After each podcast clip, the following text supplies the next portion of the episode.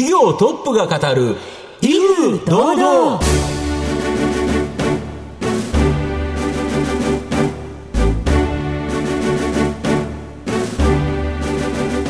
毎度相場の福の神こと藤本信之です。アシスタントの飯村美希です。この番組は巷で話題の気になる企業トップをお招きして番組の指揮者的役割である藤本信之さんが独特のタクトさばきでゲストの人となりを楽しく奏でて紹介していく企業情報番組です。今週もどうぞよろしくお願いいたします。本日も素敵なゲストをお招きしてお届けいたします。どうぞ最後までお楽しみください。この番組は企業の情報システムのお困りごとをアウトソーシングで解決する IT サービスのトップランナーパシフィックネットの提供でお送りします。企業トップが語る威風堂々。それでは本日のゲストをご紹介します。証券コード7819東証スタンダード上場小微堂株式会社代表取締役社長、寺田正秀さんにお越しいただいています。寺田さん、本日どうぞよろしくお願いいたします。どうぞよろしくお願いいたします。よろしくお願いします。小微堂株式会社は東京都港区の JR 京急の品川駅近くに本社があります。化粧品、化粧雑貨を中心に日常で気軽に使えるメイクアップグッズなどのパーソナルケア製品を自社ブランド OEM で販売するファブレスメーカーです。キャラクター商品に強みを持っている企業です。えそれでは寺田さんの方からも簡単に御社のご紹介をお願いいたします。えー、小微堂はですね、えー、化粧品、化粧道具、そして、えー、キャラクターグッズなどの、えー、企画製造メーカーでございます。で、あの、我々はこう、小微堂のブランドの商品だけではなくて、えー、実は大手小売チェーン様やですね、えー、テーマパーク、そして、えー、キャラクターのライセンサーの商品などの企画製造についても幅広く受託させていただいておりますので、えー、実は皆様のご家庭にですね、えー、少なくとも一つは、えー、小微堂の商品が、えー、あるのではないかなというふうに、えー、思っております。はい。ありがとうございます。また事業内容については後ほどじっくりと伺いたいと思いますが、まずは寺田さんの自己紹介を兼ねてしばし質問にお付き合いいただければと思いますので、よろしくお願いいたします。では寺田さん、生年月日を教えてください。えー、1977年11月18日生まれの46歳でございます。ご出身はどちらでしょうか？えっ、と、兵庫県の芦屋市です。えー、寺田さん、慶応大学にご進学ということですけれども、選ばれた理由は何だったのでしょうはい。あの、まあ、もともと父が、あの、慶応高校から、まあ、慶応大学という、まあ、出身ということもあったのと、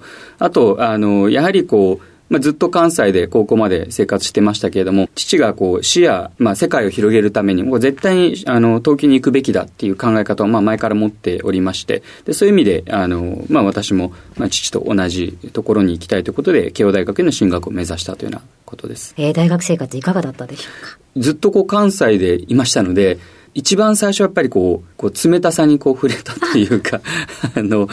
こう本当にこう駅で道聞いても、回答はくれるんですけど、はい、全く愛情のない感じの、だったりっていうので。あの、兄ちゃん気をつけてなのノリはないわけですもんね。そうなんですよね。だからそういう意味では、ああ、なんかそういう世界に来たなっていうのは ありましたけど、あの非常にこう楽しく過ごさせていただきました。はい。海外にも結構行かれたんですよね。そうですね。あの、まあ短期で、やはりこういろんなところを見て、あの、シェアを広げてというところを、あの、まあ重要かなということで、あの、アメリカだったり、ヨーロッパだったり、まあ様々なところにこう短期で留学をしたというような状況ですね。はいはい、では、社会人のスタートについて教えてください。はい。将来的には、うちの父親がやっている、まあ、小微堂の、まあ、経営者というものをできればいいなというのもありながら、あの、そういった意味で、やはり経営を勉強する必要があったので、まあ、銀行か商社、に就職を考えておりまして。で、結局こう、いろいろ受けた中で、あの、まあ、当時世界最大の銀行になるということを、まあ、標榜していた、みずほフィナンシャルグループに、え入社したということです。で、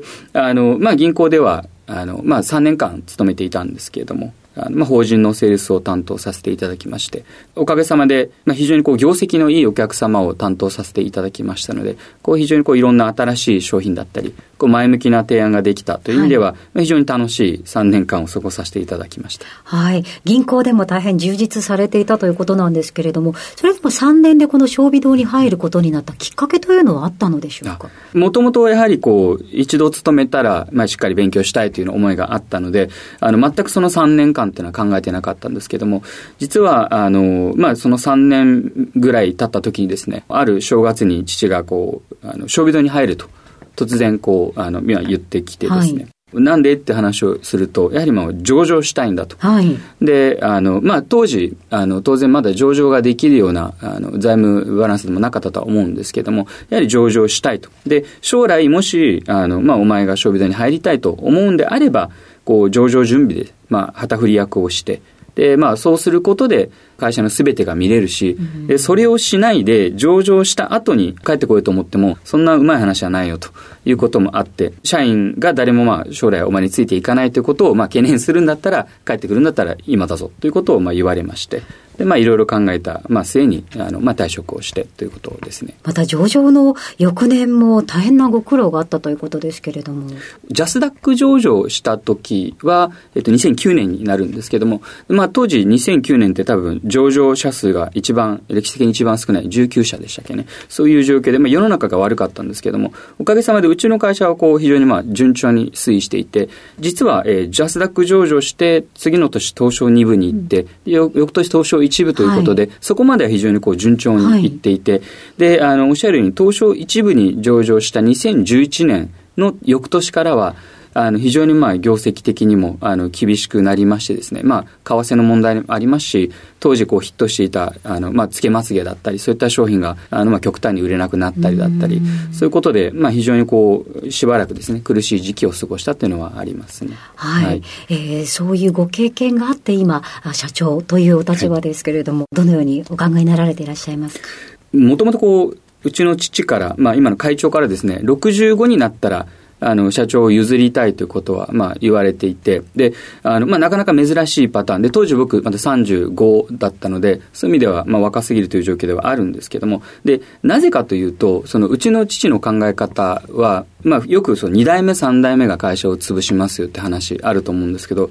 うちの父は、いや、2代目、3代目が潰すというよりも、1代目がずっと続けてた方がもっと潰れるでっていう考え方の持ち主で、はい、で、やはりその世の中が変わっていったら、それに合わせて変わらないといけないけれども、やはりその創業オーナーっていうのは成功してるから、まあそこまで会社が残っているということもありますし、まあ年齢的なこともありますし、やはりその成功体験によって会社をこう抜本的に変えるのが難しいっていうことがあるので、そういう意味では、あの、うちの父は、自らもそうなる前に、あの、まあ、譲るべきだという考え方があったので、そういう意味では、まあ、若い間に、あの、まあ、私を社長にということを考えていたみたいですけれども。えー、ぜひ、社長になっての最初のご挨拶など教えていただければ。今申し上げたような形で、やはりその父からはそういう、まあ、変化をする、あの、しっかりと世の中についていくということを、あの、まあ、あの、期待されて社長に就任しておりますので、会社の業績自体が厳しい中で社長に就任したということもありますし、あの、まあ、当時まだ完全に、まあ、卸売業というのが抜けきれていない状況だったので、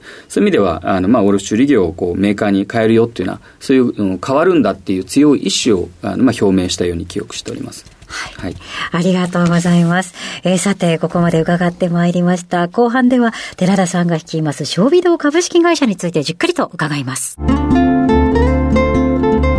企業トップが語る、威風堂々。では後半です。藤本さんのタクトがどう冴え渡るのか、ゲストの寺田さんとの共演をお楽しみください。まあ、御社は2万点を超える製品を企画販売されてるっていうことなんですけど、具体的にはどんな製品、まあ、いっぱいあるんですけど、はい、あのやはりこう、もともとの素業は化粧道具、うん、あのまあ櫛ブラシとかパフとか、そういった世界でしたので、うん、まあ、化粧道具がもちろんありまして、はい、あと、現状ではですね、はい、あのまあ、化粧品が4割以上のシェアを占めているような状況です。あとはやはりキャラクターのグッズであったり、あとはあの、まあ、コンタクトレンズ、まあ、カラーコンタクト中心ですけれども、そういったった商品など、まあ、多岐にわたっております。で、御社は自社工場ではなくて、まあ、協力工場で、まあ、製造。で、御社はこの製品と企画と販売マーケティング、はいまあ、ここに特化しているということですか？そうですね。あの、やはりこう、あの、商品が多品種で、またこう、移り変わりが、まあ、非常に早いということもあるので、はいまあ、固定的な工場を持つというのは、やはりリスクにつながるということで、あの、まあ、そちらの方に、あのビジネスモデルを、まあ、やっているということですね。まあ、逆に、だからこれだからこそ、いろんなものを2万点を超える製品が作り出せるということですか？はい、おっしゃる通りだと思ます。ないるほど。あとは、まあ、先ほどもおっしゃられたんですけど、自社ブランド、いわゆる小微堂っていうブランドでの販売、まあ、これもあると。はいで、もう一つは、取引先の希望に合わせたオリジナル製品、まあ、OEM ですよね。はい。まあこの二つがあるということですか？そうですね。あの、やはりこう、まあ、小微堂をメーカーとして、まあ、ブランド認知していただくためにも、まあ、自社ブランドっていうのはやっていかないといけないですし、やはりこう、あの、自社ブランドは利益率もある意味高い。そうですよね。一方でやはりこう、在庫のリスクを完全に、あの、当たり前ですけど、当社で持っているので、在庫のリスクがあると。で、一方で、あの、取引先様の OEM 商品はですね、まあ、売れるものを、まあ、企画して、しかも、あの、お客様の一番売れる場所ではいはい。展開していただけるので、ある意味、こう、在庫のリスクがない。一方で、やはりこう、利益率が低いというところで、まあ、その、まあ、相反するこの二つをうまく組み合わせることで、まあ、経営が安定につながっているのかなというふうには考えてます。なるほど。OEM 製品だけだと、あの、向こうが例えば1万個発注してきたら、1万個ちゃんと買ってくれて、えー儲かるんだけど、ただ利幅がそこまで高くはないと。はい。で、自社製品だと、自分で企画するから値段も自分で決めれるし、売り方も決めれるよと。はい。だから、利益率がすごい高い時もあるけど、だけど、売れ残ったら、全部自分のリスクと。はい。おっしゃる通りです。安定するやつと利幅の薄いやつ、これを組み合わせることによって、うまくトータルとしてはい。安定的に売上高も上げて、利益も取っていくとはい。いうことですか？はい。やはり OEM 製品で売れてるようなやつ、まあ、これも一つ、その自社ブランドで展開するっていうのもあり得るっていうことですか、そうですね。それもありますし、逆にその自社のブランドで売れてるものをはい。はい、あの、OEM として、あの、ご提供するというパターンも、ああの、あります。なるほど、両はい。方のパターンがあるんですね。で、この OEM 先というのが、この大手100円ショップであったり、ドラッグストア、医療店はい。などですね、で、重点販売先20社、はい。まあこれを決めてるそうなんですか？そうですね。あの、実はもともと卸ということもありまして、あの、まあ、700社ぐらいのお取引先があったんですけども、やはりこう、まあ、限られた、まあ、人的な、あの、リソースの中で、あの、まあ、重要な得意先様にきっちりとこう、パートナーとして、あの、できるようにということで、かなり、あの、まあ、勝手ですけれども、重点販売先を決めさせていただいて、まあ、そこにこう、あの、リソースを集中させているというようなことです。こういう重点販売先があると、そことは本当に連絡を密にとって、今何が売れるか、そのお客さんの層を持ってるところだったら、例えばキャラクターだったら、これをつけた方がいいか、これをつけたら、悩みますよね。そうですね。それが提案できるっていうのは強みですか？そうですね。やはり、あの、まあ、我々の幅広い知見と、あとはまあ、当然ながらお客様もたくさんのデータをお持ちなので、まあ、そこをこう、うまく組み合わせているというのが、まあ、強みになるかと思います。あと、キャラクター商品ということでいうと、当然ですね、まあ、御社がライセンス持ってるわけじゃないから、このライセンスを持ってるのが、例えばディズニーであったり、まあ、サンリオなんか本当に山のようにキャラクターありますし、まあ、ポケモンも、はい。もうめちゃめちゃポケモンいますから、まあ、これとかめっちゃ人気あると思うんですけど、この企業さん、これとの御社との良好な関係がある。はい。だから、様々なキャラクター製品作れるっていうことですか？そうですね。あの、おかげさまで今、まあ、日本で著名なキャラクターライセンスというものは、まあ、ほぼすべて、あの、契約を結ばせていただいております。まあ、小微堂に任せると、あの、まあ、作れるカテゴリーの幅が非常に、まあ、広いというところと、ですね。で、やはりこう、あの、まあ、販売先様と、まあ、取引が非常にこう、深いということもあって、あの、ライセンスを下ろすと、まあ、そのままそれその商品が売り場に並ぶということで、そういう意味でライセンサーからすると非常にこう、まあ、使い勝手のいい会社ということもあって、取引をしていただいているのかなというふうに思います。キャラクター商品っていうのは当然時代の移り変わりによって今何が流行ってるかあると思うんですけど、この直近流行ってるのって何が流行ってるんですか？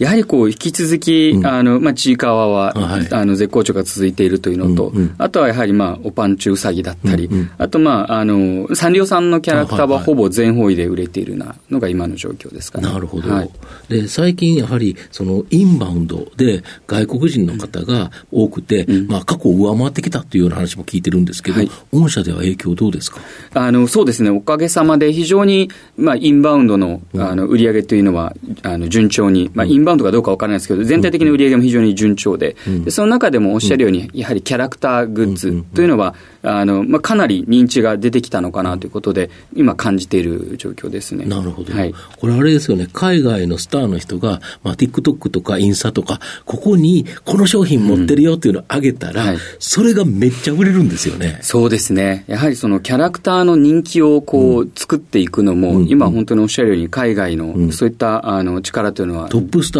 トップのアーティストですよね。そうですね、ちょっとそれは今までの流れと違うのかなっていうのを感じますね。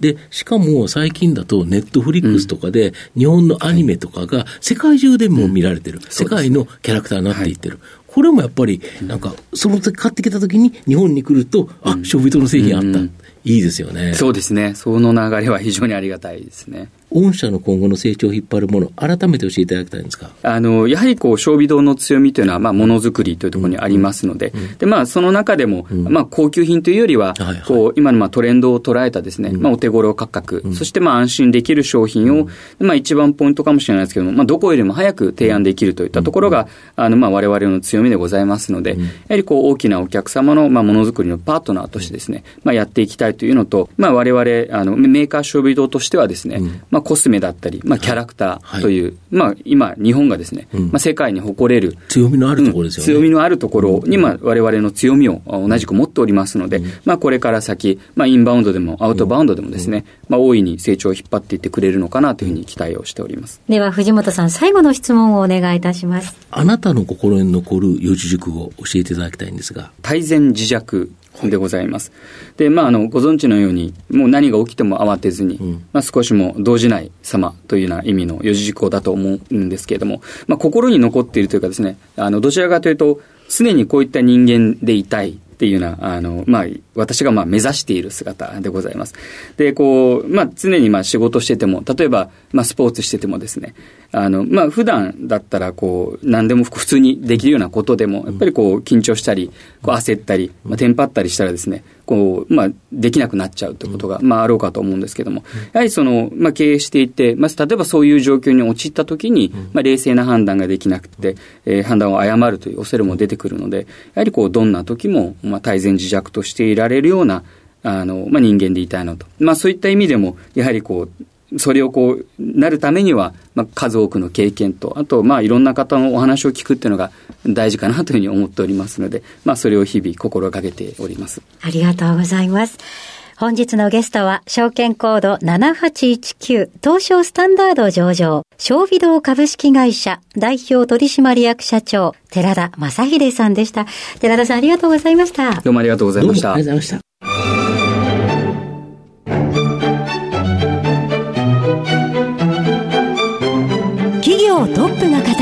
威風堂々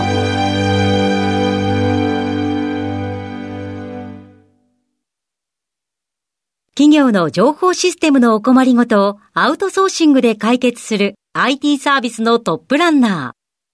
ー。東証スタンダード証券コード3021パシフィックネットはパソコンの導入、運用管理、クラウドサービスからデータ消去、適正処理までサブスクリプションで企業の IT 部門を強力にバックアップする信頼のパートナーです。取引実績1万5000社以上。東証スタンダード証券コード3021パシフィックネットにご注目ください。お送りしてきました企業トップが語る威風堂々そろそろお別れのお時間です。今日のゲストは小微堂株式会社代表取締役社長寺田正秀さんでした。そして寺田さんの選ばれました四字熟語は大前自弱でございました、えー、それではここまでのお相手は藤本信之と飯村美希でお送りしました。次回のこの時間まで。ほなさいなら。この番組は企業の情報システムのお困りごとをアウトソーシングで解決する IT サービスのトップランナーパシフィックネットの提供でお送りしました。